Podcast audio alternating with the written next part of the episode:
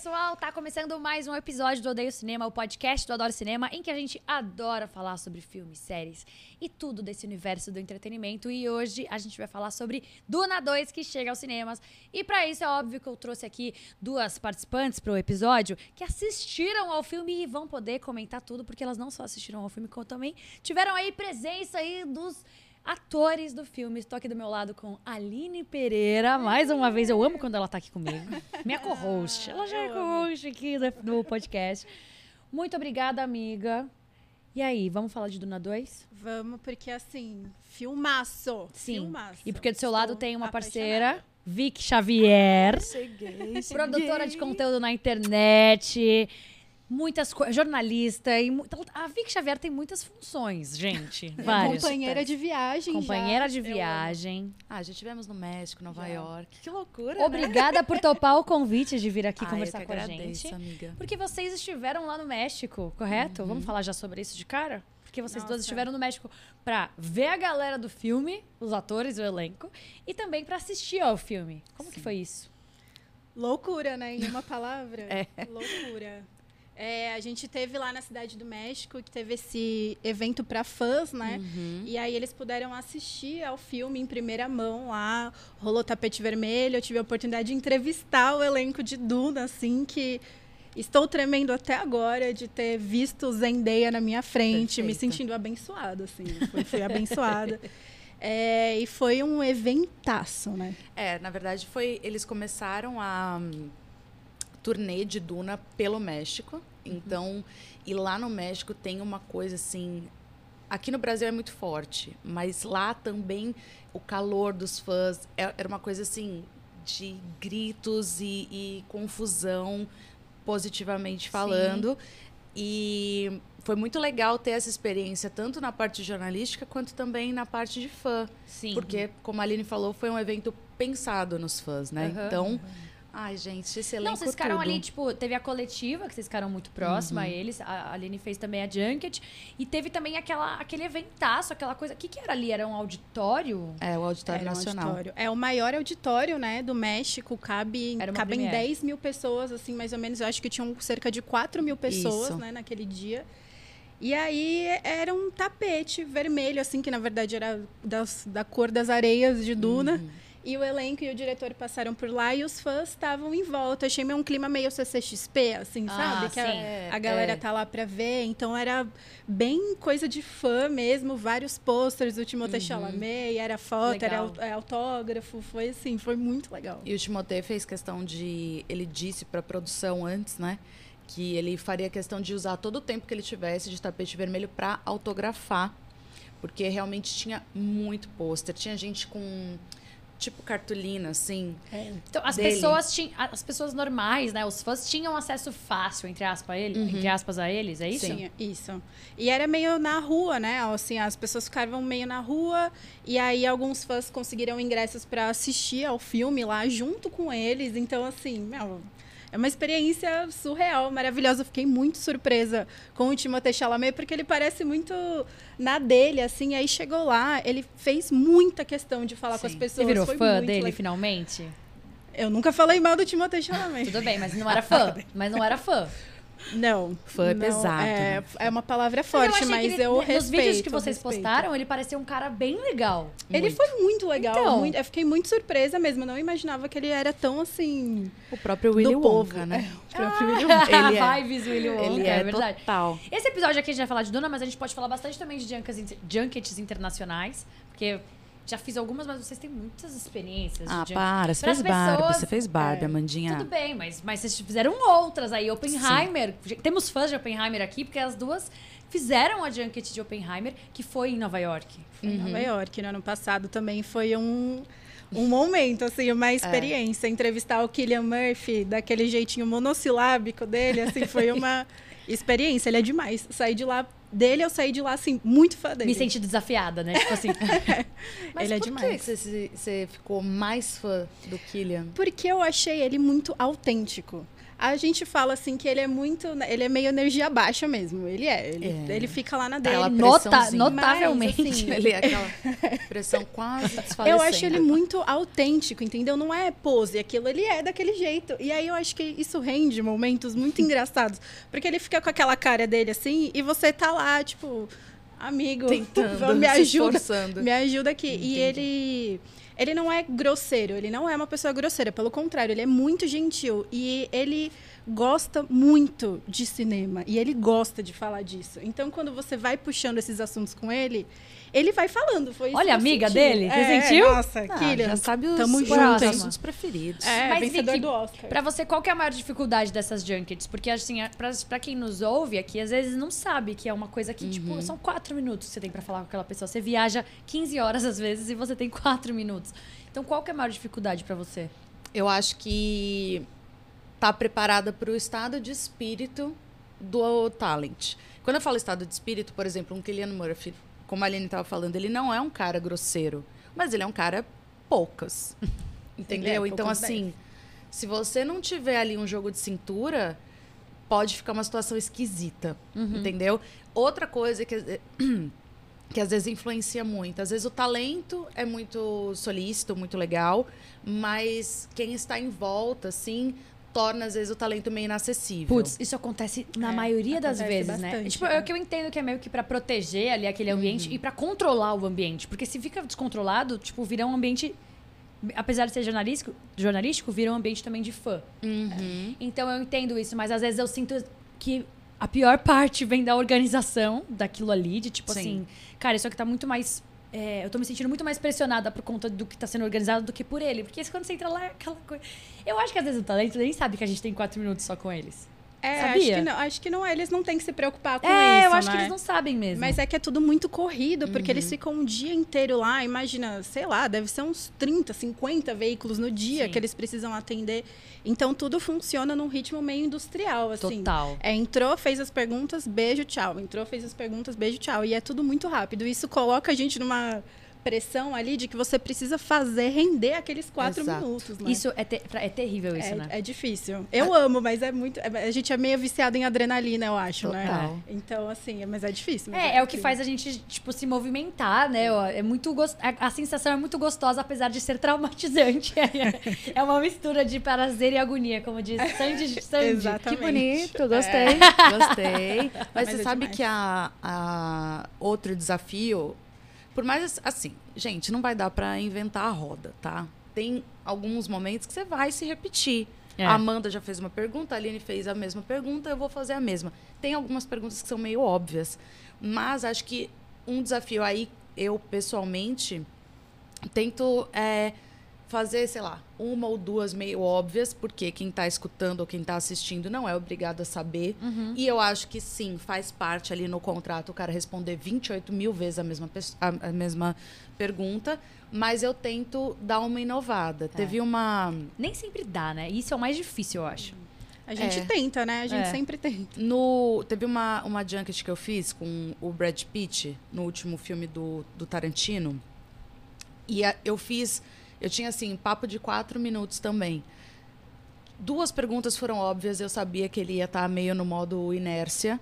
Mas eu entrei com uma pergunta que aí você vê que o talento se empolgou. Aí você fala, putz, tenho. Você Sim. sai satisfeito. É sabe muito assim? gostoso quando, quando, fala- quando eles lançam aquela. Boa pergunta. Boa pergunta. Ai, que delícia! Essa é a hora que você respira É. aliviada, você Aham. fala, ai, tá, fiz meu trabalho. assim, Exatamente. Tá tudo certo. Sim. 10 de 10. Agora, voltando para a junket, para a entrevista, o evento de Duna em si, é, quem me surpreendeu muito realmente foi o, o Timothée. E a gente, eu falei de Brad Pitt, eu preciso falar da beleza de Austin Butler. Nossa senhora. Que, Ele além. não é muito ser- de ser assim, não, é? J- Eu só vi duas pessoas na minha vida com, com essa presença. Eu não tô falando de energia nem nada, tô falando de beleza mesmo, essa presença física ali. Ele e o Brad Pitt. Meu, parece que o cara foi esculpido. É que ele tem, sabe aquele ar de estrela?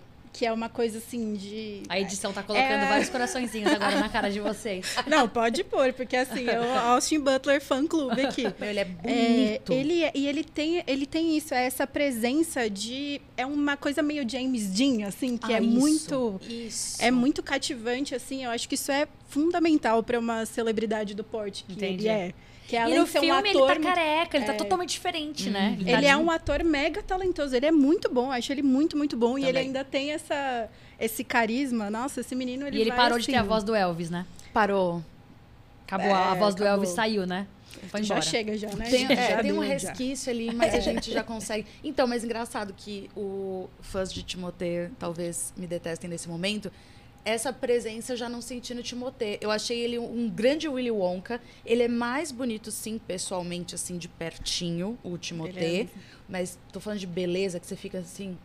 Não precisa fazer. Eu posso te assistir? o Austin Butler é, é mais impressionante. Sério? Eu achei ele muito acessível, o Chalamet, Uhum. assim. Parece uma pessoa que você vai no rolê, você encontraria um Chalamet Eu tive no essa rolê. sensação de ver o vídeo de vocês, gente. Eu fiquei impressionada com ele, real, assim. Tipo, parecia que ele É. era. Com...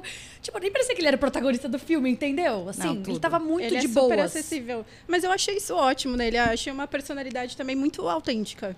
Ele, É. não, não- ele não parece que ele tá forçando a barra pra ser alguma coisa. Isso é, é uma coisa que eu valorizo muito nas pessoas Sim. em geral. Em artistas é muito óbvio quando a pessoa tá forçando uma pose ali de alguma coisa. Uhum. E ele sendo do jeito que ele é, ele é incrível. Ele é muito acessível, dá vontade de ser amiga dele. Eu fiquei E as mulheres? Zendaya. A Zendaya parece mais na dela, né? Olha, eu achei ela bem tranquila, assim. Eu fiquei muito feliz quando eu, foi- eu entrei para entrevistar ela. É, tava ela e a Florence Pugh na sala, Sim. as duas juntas. Então, foi a minha primeira entrevista do dia, que também é a pior de todas, porque é aquela hora que você tá mais nervosa. É assim. Terrível. E aí eu entrei na sala já assim, né, gente? O coração na, na boca de meu Deus, vou ver a Zendaya. E aí você vai entrando na sala. A sala da Junket é um quarto de hotel, geralmente, em que eles só mudam e montam um estúdio lá dentro. É. E aí tem os dois talentos sentadinhos e um monte de gente em volta deles, né? Então você entra assim, é um ambiente muito tenso. E aí eu lembro que eu entrei, sentei na cadeira, come- começaram a colocar meu microfone. E aí o pessoal do estúdio falou: ai, fala aí alguma coisa só pra gente testar o microfone. E eu assim. "Ah, E aí falou inglês ou português? Que eu acho que eu falaria oi, oi. Teste. Testando. E aí a, a Florence Pugh ouviu ela, e aí, você tá bem, né? Tá tudo bem? Aí eu falei, Ah, nossa, eu, tô, fofa. eu amo vocês, eu tô um pouco nervosa. Aí a Zendaya riu, ela, ai, não fica nervosa, tá tudo bem, vai ser muito legal, não sei o quê. É engraçado, eles devem se sentir entidades, né? Tipo, gente, todo mundo vem aqui, acha que a gente. E eles são pessoas normais, né? Eles vão ao banheiro. Gente, e... a Zendaya não é normal, não. Essa mulher veio de. Ela veio de. Ela é um anjo, tá? Ela Porque- não é nem gente, ela é anjo. Ela- mas ela foi super simpática Foi também. Super, muito legal. Não vejo a hora dessas entrevistas estarem no ar. pra- Hoje já tá no ar. Já tá no ar? Hoje já tá ah, no ar. então Hoje é assistam quinta-feira. Hoje é quinta-feira. Hoje é Ah, quinta-feira. é verdade. Tá no ar já. Verdade. Então tá no ar. Então tá no É ar. Não, isso. tô te perguntando, tá no ar já? Espero que sim, Ah, né? perfeito. Se tudo der certo, tá no ar. E a Florence, gente, olha aqui eu trazendo um, né, o tea pra gente fazer umas fofoquinhas. A Florence, eu achei ela a mais. É que usar a palavra inacessível vai ser muito forte, não é que. Babei, desculpa, galerinha. É, não é que ela era inacessível, mas de todos, numa escala, assim, eu acho que eu colocaria ela que eu menos cheguei. A Zendaya era muito engraçado, porque em vários momentos a gente via ela quando fica na frente da câmera, você via ela fazendo aquela pose de mulherão.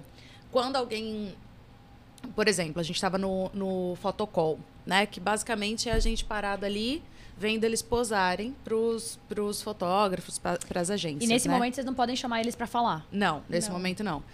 Quando ela chegava, ela fazia a pose, ela fazia aquela coisa, aquele olhar. Só que aí, por vários momentos, a gente viu alguém gritando do tipo, ai, linda, ela desmonta. E ela fala, tipo, ai.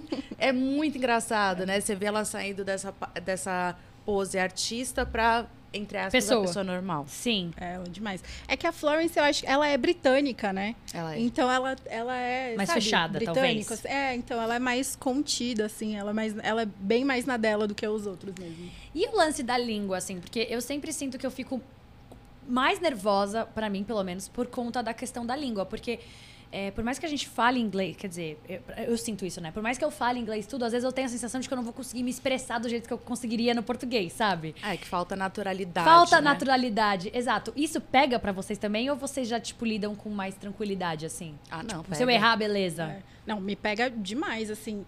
E é, é, um pouco frustrante, eu acho, porque assim, eu, eu falo inglês, eu estou entendendo tudo que eles estão falando, uhum. mas o meu cérebro não funciona na mesma velocidade que ele funciona então, na minha língua. E, não, e também tem a sensação, então... e também tem a questão de tipo, você não tá conversando com uma pessoa na rua é, é... em inglês, você tá com um monte de câmera, um monte de gente é. à sua volta e aquele silêncio mortal, é, tipo exato. todo mundo assim, ó. É, é mais difícil né? de ser natural, assim, Sim, né? exato. Nessa junket de, de, Duna também foi engraçado quando eu entrei na sala do Timotei e do Austin Butler, que eles estavam juntos. Eu entrei na sala e eles foram levantar assim, eu já travei, né? Falei, hum. eu, fica aí, né? E aí... Sem beijinho.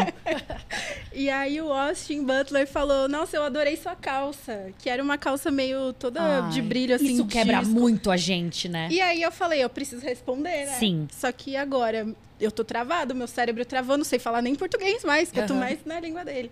E aí eu falei, tipo, ah, é, eu sei porque que você gostou, porque ela é super disco, né? Meio Elvis, Essa assim. É Nossa, você foi bem. É, então, eu já ia responder, gostou? Baixa... Foi no braço, 10 reais. Minha cara fazer isso. Ah, barato é, isso aqui? É, 10 nossa, reais. amiga, é, baratinho. Não, você foi bem na é, resposta. E aí eu falei isso, aí o, o Timotê deu risada, ele tava bebendo café, não sei, ele tava com uma xícara na mão, assim, aí ele tava brisando, brisando.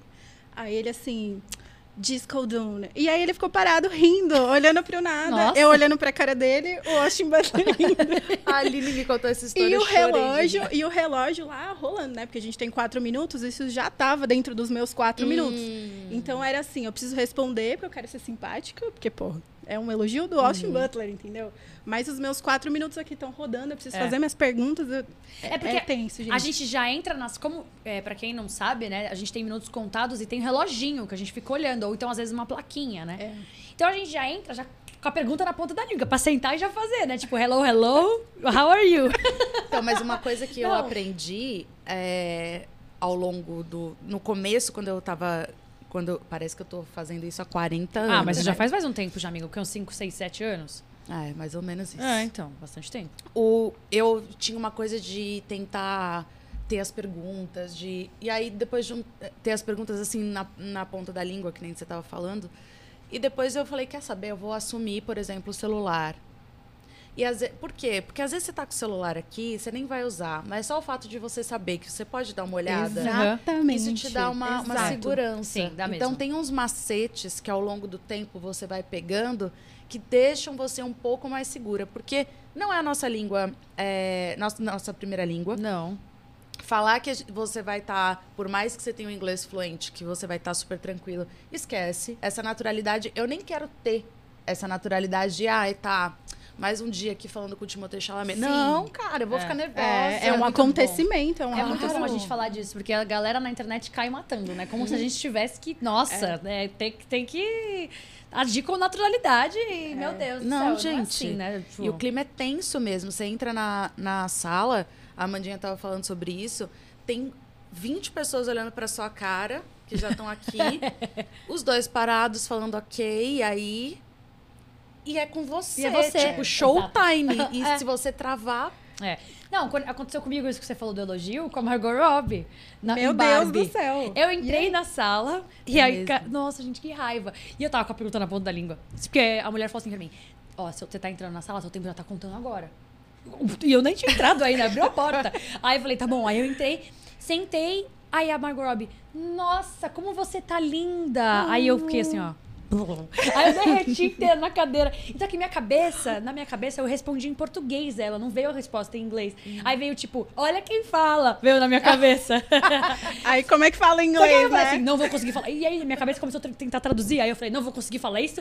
Thank you, thank you so much. E já foi isso. E acabou é, e, e tá fiz a pergunta. É, e fiz a pergunta porque, tipo, quebra a gente nesses é. momentos, né? Porque a gente nunca espera que isso vai, vai ser assim, né? Que você vai entrar lá e você vai receber um elogio, né? Tipo... É muito tenso mesmo. E acho que é muito. A gente fica treinando sempre, hum, né? É. E aí eu fico tentando manter na minha cabeça de que, meu, isso é muito legal, eu tô muito feliz. Cara, estar na frente do Christopher Nolan, tendo a oportunidade de falar com ele, eu nunca ia imaginar que isso ia acontecer comigo. Sim. Então, assim, vamos tentar aproveitar esse momento aqui, Uhum. curtir, porque é muito único, é muito legal.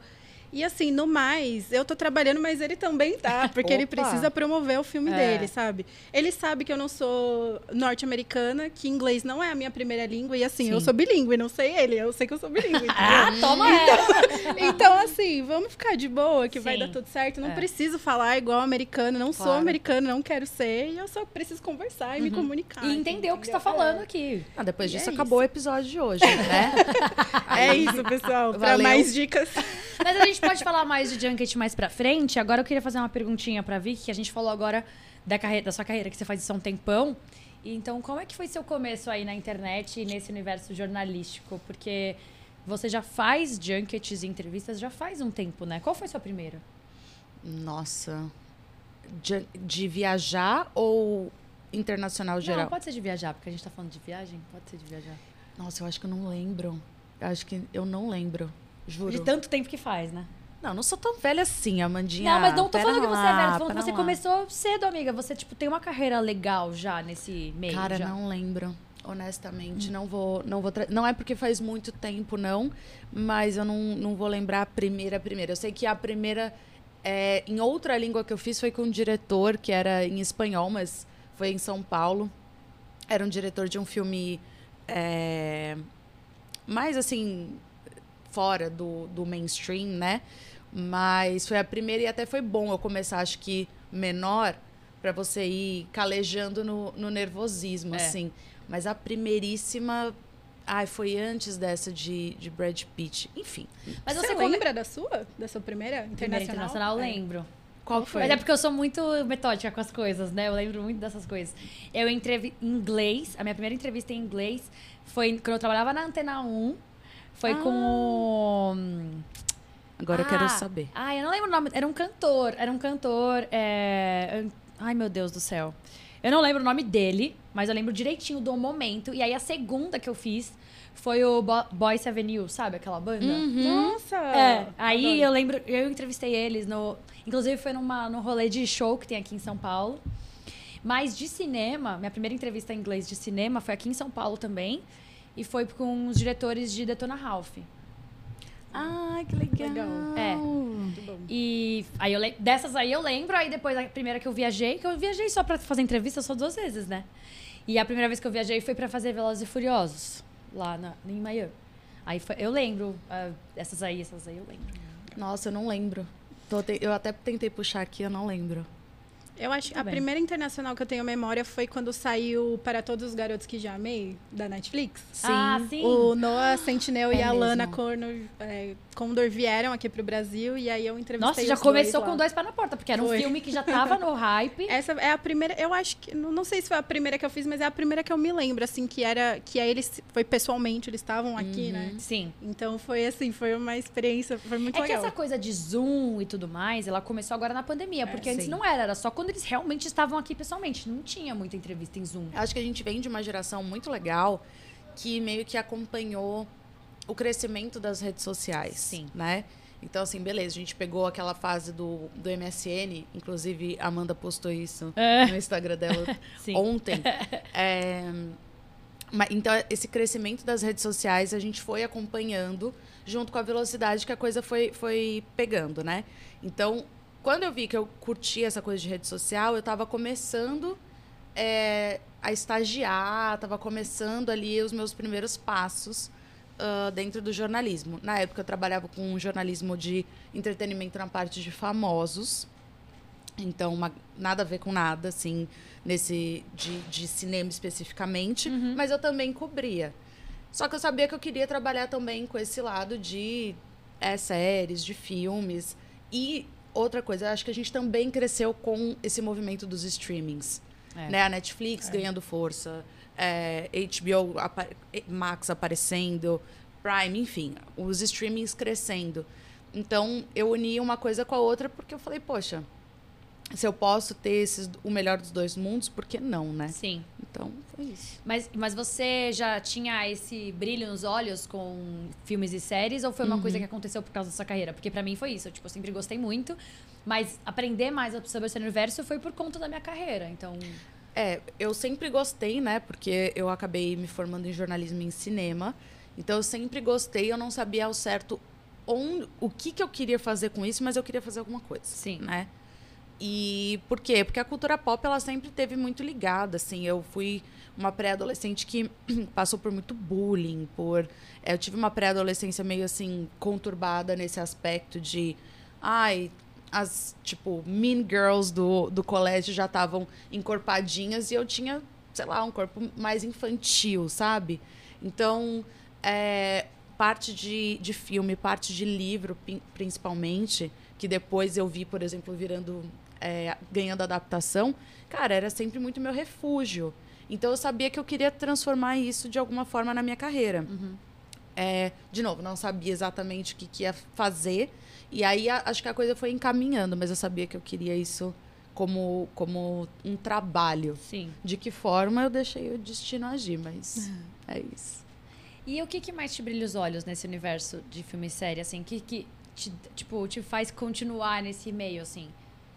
Eu acho que é, a cultura pop, de forma geral, ela não só acaba sendo um refúgio para muitas coisas positivas, como, por exemplo, essa, essa passagem da, da minha pré-adolescência aí que eu, que eu trouxe para vocês.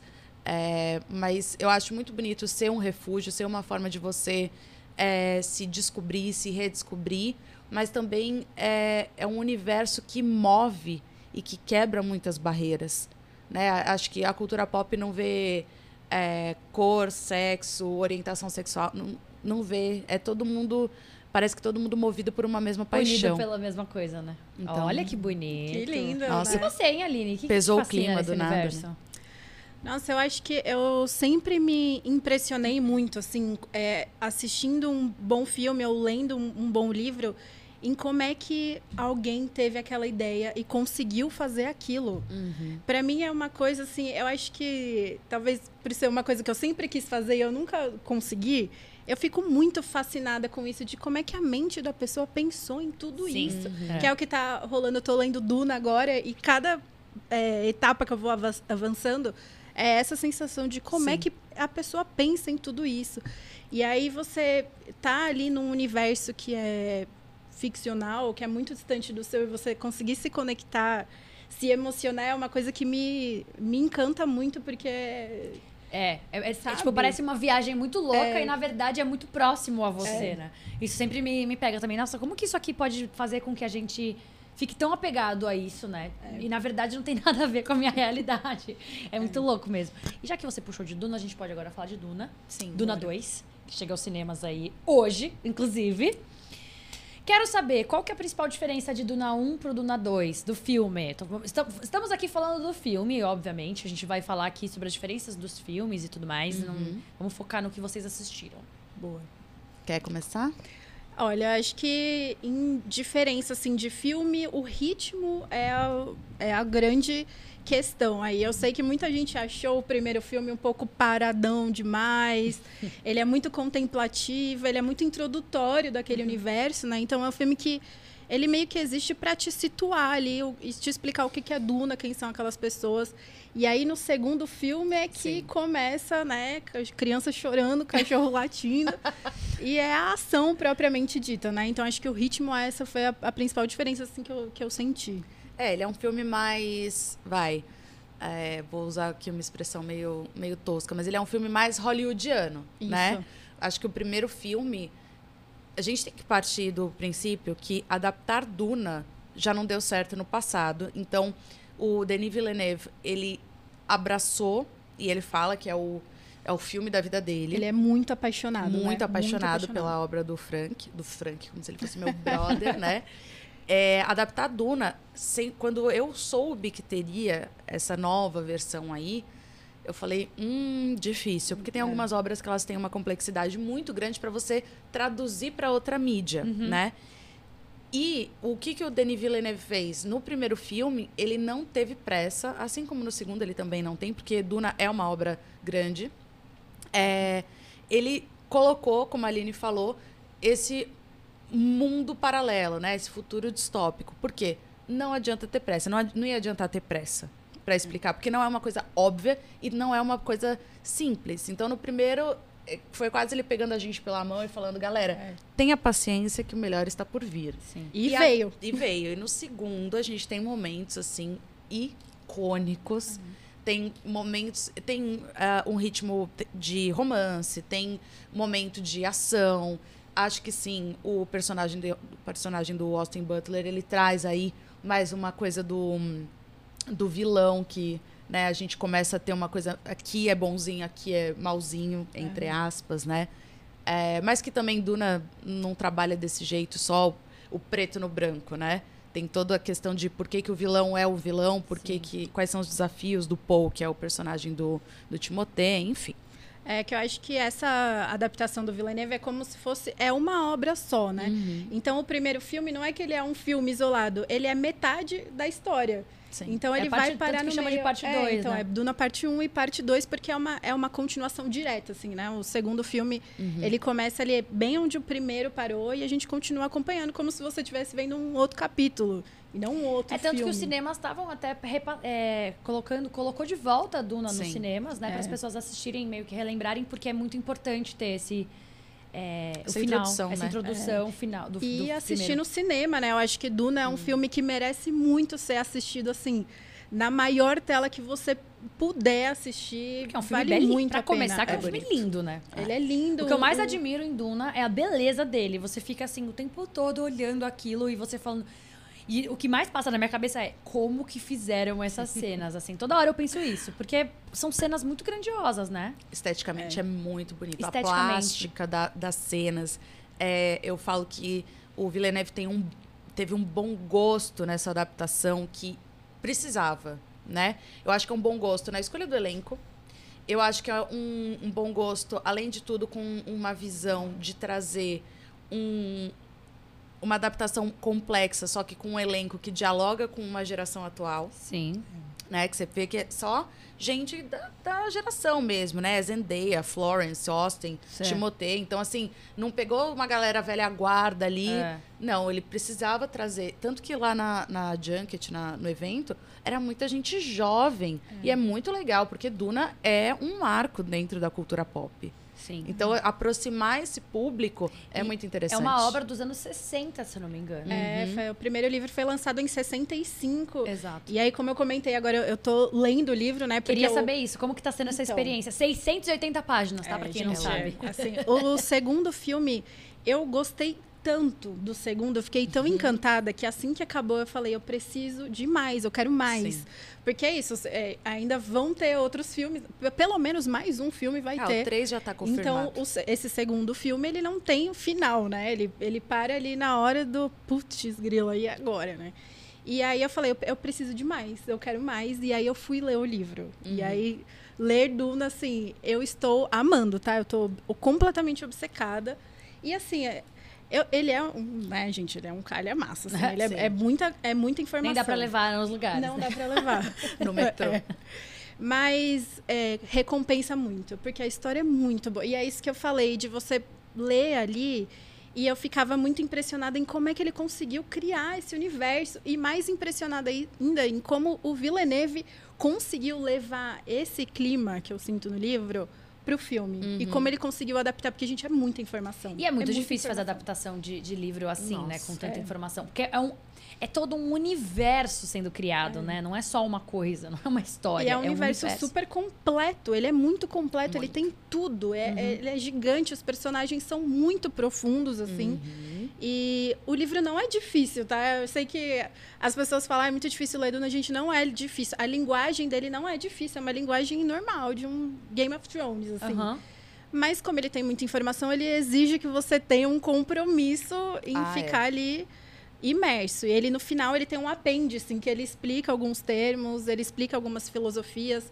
Então, tipo, ele começa a falar lá das Bene Gesserit, por exemplo. No final do livro tem um apêndice que explica quem elas são, qual é a filosofia uhum. delas. Então, você consegue se aprofundar, gente. É demais, eu estou, estou obcecada Tá de verdade. panfletando. Tá panfletando o livro aqui. Mas isso que a Aline falou é muito, muito importante, assim, esse compromisso. Eu acho que Duna exige é, o que eu posso chamar de uma cadência na leitura. Então, assim, é, ele é um livro que exige esse mergulho, né? Se você para, parece que te quebra um pouco desse ritmo. Então, ele é gostoso de, de você é, se deixar levar, assim como um filme, que é, de novo, uma coisa positivíssima do Villeneuve, que ele consegue te pegar pela mãozinha e falar, vamos, vai, vai valer a Vamos pena. conhecer comigo esse lugar aqui, Vem né? aqui, É vem quase aqui. isso. Eu- É. Eu, eu não assisti ao segundo filme ainda, por isso que a gente tá tipo, quase fazendo uma entrevista com vocês.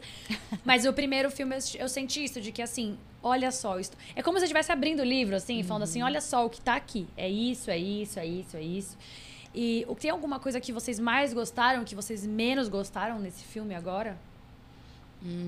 Eu acho eu fiquei feliz de ver é, a evolução do Paul Atreides, assim, é, do Timothée, até assumindo tem, tem algumas cenas assim que são muito poderosas. Então ver essa coisa, né? Porque a gente ah, vai acompanhando o desenrolar e a descoberta desse poder que ele tem, né? Em, em linhas gerais, assim, sem, sem entrar em muitos detalhes. Então, poder ver ele grandão, né, assumindo uma potência ali, ah, me pega muito. Amo. Nossa, eu achei ele sensacional nesse segundo filme. No primeiro, eu fica... quando anunciaram Timothée Chalamet como Paul, eu fiquei assim, putz, né? Será? Será? Talvez precisava de alguém um pouco mais imponente aqui, não sei.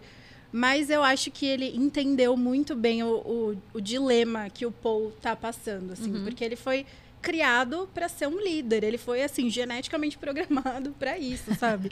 E ele não entende muito bem, ele tá meio perdido também, mas ele, ele tem dentro dele essa esse impulso, então, e eu acho que ele ele conseguiu captar isso muito bem de que é um personagem muito frágil, por um lado, e por, o, por outro ele tem essa essa, essa força assim que vai se desenrolando e isso é muito legal nesse segundo filme a gente acompanhar essa, essa evolução dele assim eu gostei muito e eu gostei demais da Lady Jessica que é a mãe dele nesse segundo filme porque eu acho que agora Que é a Rebecca Ferguson. a Rebecca Isso. Ferguson você consegue entender melhor é, aonde, para onde essa história tá indo, né? Eu acho que o primeiro filme deixou isso meio em aberto, assim, da Sim. onde veio para onde vão. É. Nesse segundo, você. Ah, entendi. Eu entendi o que, que ele quer fazer, quem são os inimigos, por que, que isso aqui é um perigo, quem são esses personagens.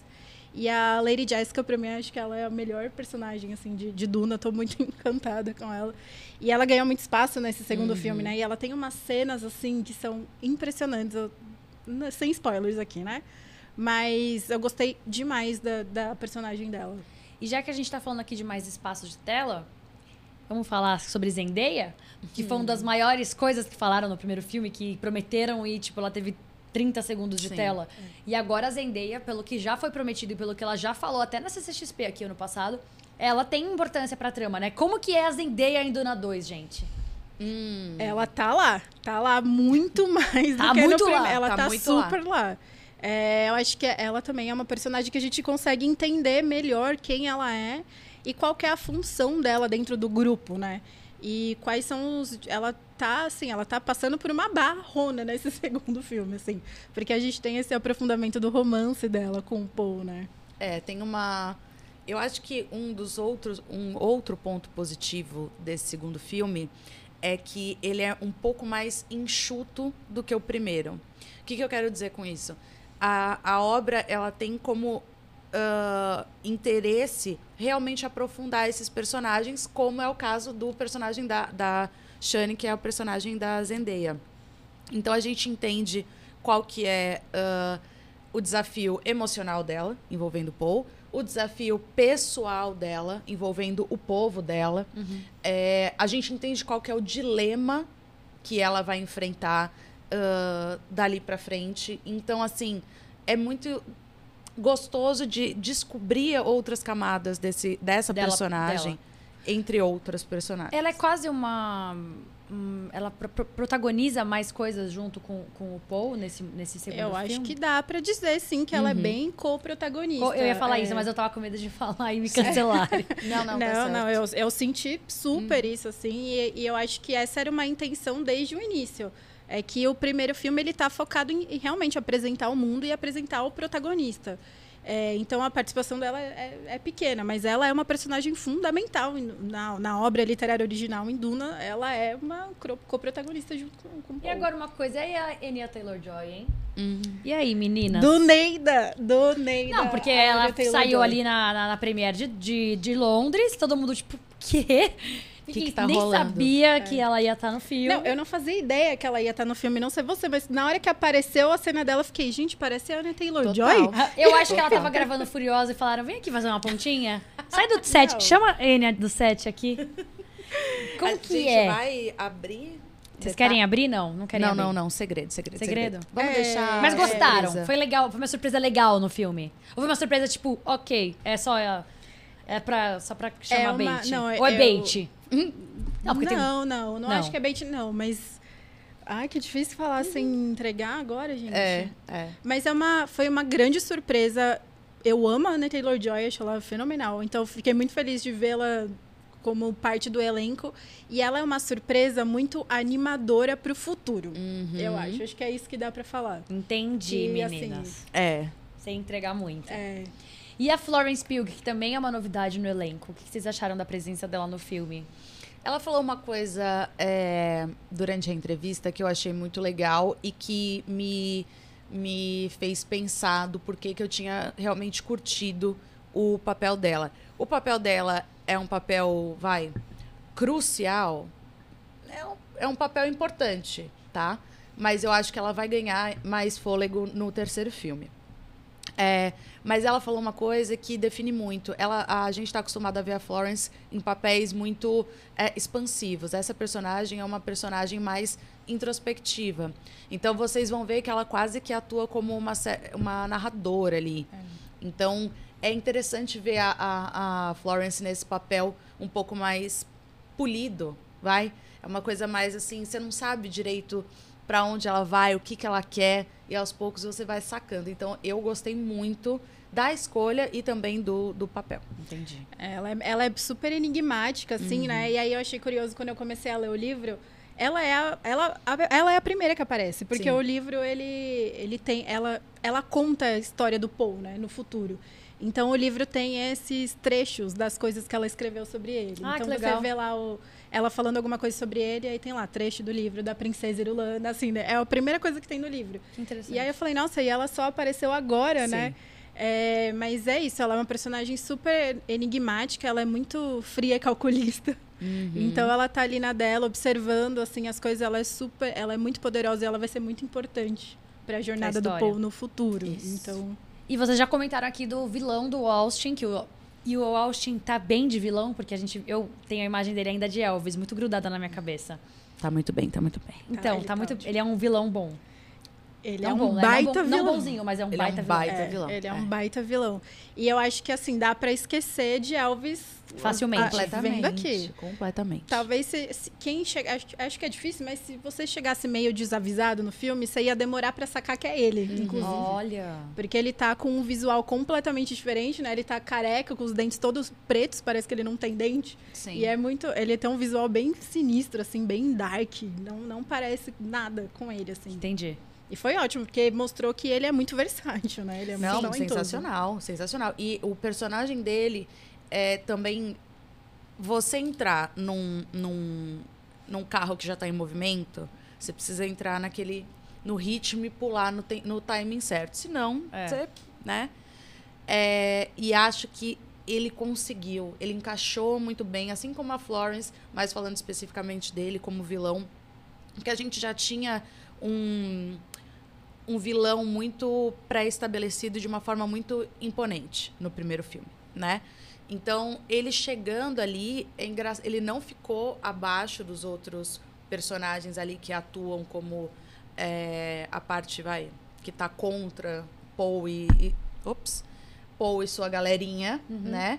E, e ele tá, ele traz ritmo e é um vilão que a gente gosta de ver. Eu sou uma pessoa que eu defendo que bons filmes têm bons vilões. Ó, sempre. Eu sou sempre do time do vilão. Então, assim, se é um vilão que eu não me importo, geralmente é um filme que eu acabo esquecendo. Agora, o Austin e fazer nesse papel especificamente, ele tá muito legal e a gente gosta de assistir ele em tela. Ele é muito mal, né? Ele é um Muito. vilão, ele é muito do mal, ele é sinistro. É, o visual dele já é, bem, bem Ele do é mal. super cruel, assim, psicopata real. Eu queria, inclusive, ver mais, porque eu acho que eles falam muito, né, sobre o quanto ele é mal. Você consegue acreditar, eu acho que muito por conta do Austin, da sensibilidade do Austin. Mas eu- esse é um ponto que eu acho que podia melhorar, que é mostrar mais dele agindo. Antes do, do conflito que ele vai ter ali com o Sim. Paul. Porque é muito bom e ele...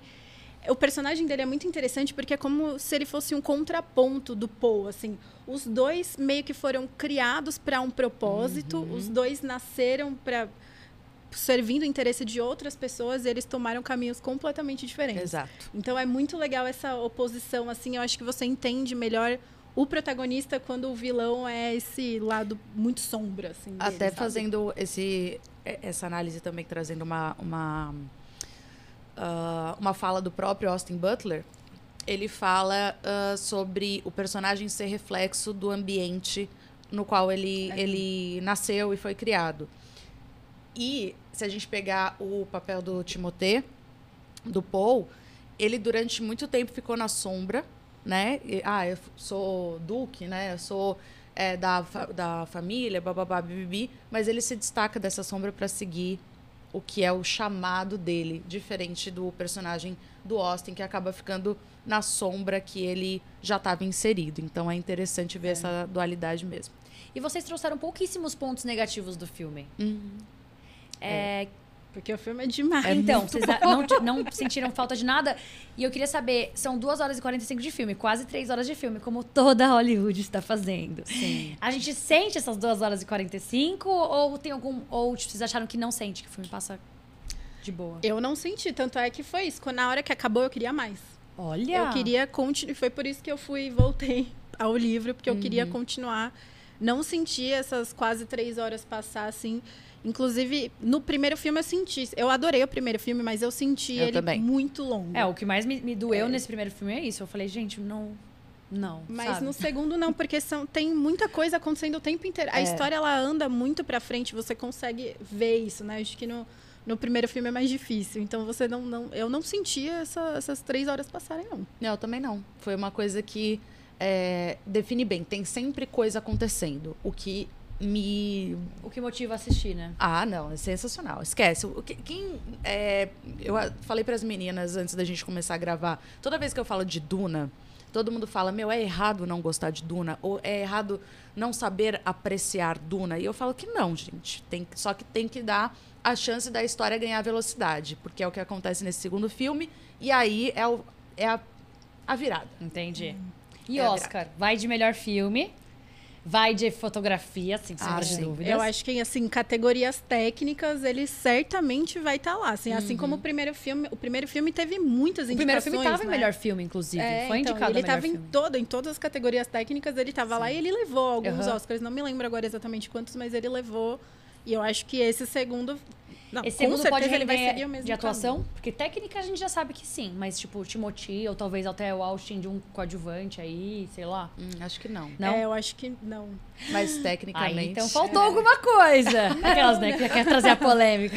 Não, é que eu acho que o- os personagens de Duna, eles estão muito mais no roteiro do que na, na atuação da pessoa. É como acontece com Barbie. Entendi. A Barbie, ela tá muito mais no roteiro do que na personalidade da Margot Robbie, sabe? Sim. Assim, Timothée, tamo junto, mas podiam ter vários outros atores ali pra fazer esse mesmo papel, sabe? Eu acho Inclusive, que ele, isso... ele tá ali com a Zendaya, fazendo um par romântico. Será que o Tom Holland podia estar lá? Será? Ai, gente. Vocês acham? Tom Holland podia fazer esse papel? Eu acho faria, que não. faria, Faria, Eu Vocês sou acham? defensora do Tom Holland. Todo Sou mundo que você Holland. pensar que seria um bom Homem-Aranha faria um bom Paul Atreides. Olha, por quê? Porque eu acho que é um personagem que exige uma é- essa mudança, esse passo de amadurecimento. Então não pode ser uma figura que você já vê, por exemplo, ah, é um sei lá. Homem de Ferro. É uma coisa muito madura, Sim. entendeu? É, Mas ele é um também- menino, né? Você tem um menino com cara de menino. É. Só entendi. que também não pode ser uma coisa que beire o infantil. Tem que ser esse momento de transição. Imagina a loucura que seria ver Tom Holland e Zendaya em Duna. Como seriam os fãs? O que aconteceria com os Nossa, fãs? gente. O cinema ia né? cair. Colapso. Colapso.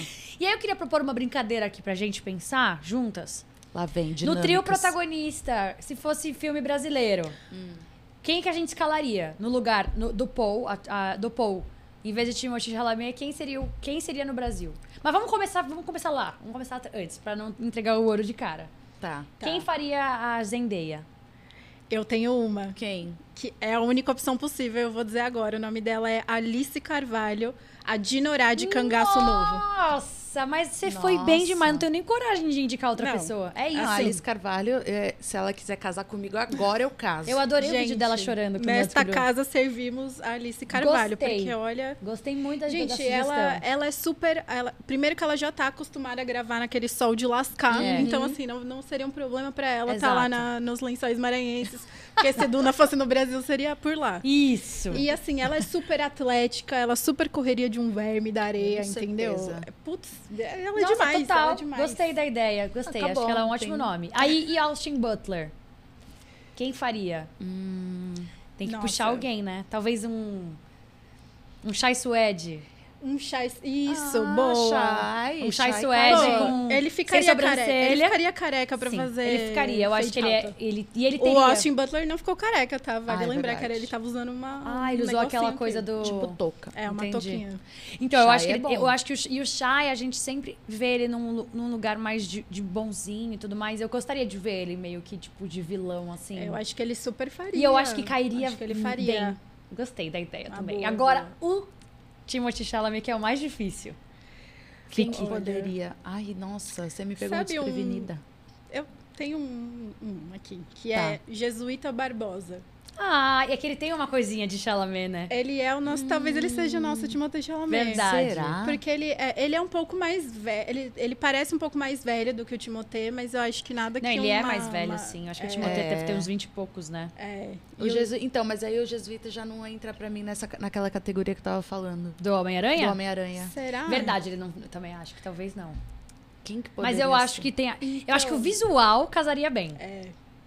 Tá. Não, mas e ele é, ele é super talentoso. Eu acho que ele, ele faria. Ele faria. Não, esse- faria, esse- super. é. Entregaria, sim. Ou será que Nicolas Prats? Nicolas Prats é uma boa. É isso. Também temos. gosto. Pode ser. Até tô dando um Google aqui É de que nomes. o Nicolas Prats, ele, ele é bombadaço, né? Ele, Ah, ele mas tem aí que- vai ter que diminuir uns um pouco. quilinhos, tá Sabe quem também que tava aqui na semana passada, talvez? Gabriel Ele, Leone. Gabriel Gabriel Leone. Leone. Bom, Gabriel Leone. Gosto Gabriel muito. Leone, eu acho que seria um fade alta. Eu acho que ele faria um bom vilão. Um porque bom ele- vilão também. Porque ele né? é todo, ele é meio enigmático, Sim. assim, ele, sabe, ele é mais misterioso. Acho que ele seria um bom vilão, na E verdade. aquele. O, a- o elenco que fez a menina que matou os pais? Ah, o tem, Bittencourt? Tem o Bittencourt e tem o Alan. Eles também poderiam. O Alan de vilão ali. Aham. Nossa, gente, Alan e Alice Carvalho É. juntos. Ah, Nossa, pronto, gente, é temos isso. opções. Opções a gente tem de sobra. E a gente Uhum. já acha que a gente vai. Acho que vai. o- a gente não, né? O nosso. é, nossa dupla acha que vai pro Oscar no ano que Sim. vem, porque esse ano não tem mais tempo. Desculpa, não dá mais. Esse ano não dá mais. E agora a gente tá chegando no- nos, nos momentos finais do nosso episódio aqui do podcast. Queria só perguntar pra vocês uma única coisa que estava no roteiro, eu não perguntei, eu acho que seria legal de trazer, que é: teve algum perrengue? Essa viagem, essa viagem. Ou alguma junket que vocês já tiveram, viveram alguma coisa ali que vocês não vão esquecer? Nossa, perrengue. É que você contou já, Eu né, sei- dele. Elogiar se- sua calça já foi É, uma coisa então, já pô, fiquei tran- marcante. Fiquei tranquilona depois disso. Ou algo marcante, Vicky, que você viveu? Eu ia falar do tapete vermelho É. de Duna. é realmente um grande jogos vorazes, porque você tem que é, enfrentar barulho, você não tem. é, você tem uma pressa muito grande, porque geralmente são blocos, né? Então não é você e o artista. Então, somos nós três, por exemplo, representando o Brasil. Ele vai parar na nossa frente, e aí cabe a nós é, nos organizarmos ali para falar, cada um faz uma pergunta, ou como que vai ser. E você não tem nem às vezes você não tem nem tempo de falar. Por exemplo, no tapete vermelho, eu não consegui falar é, com a Zendaya e nem com a Florence.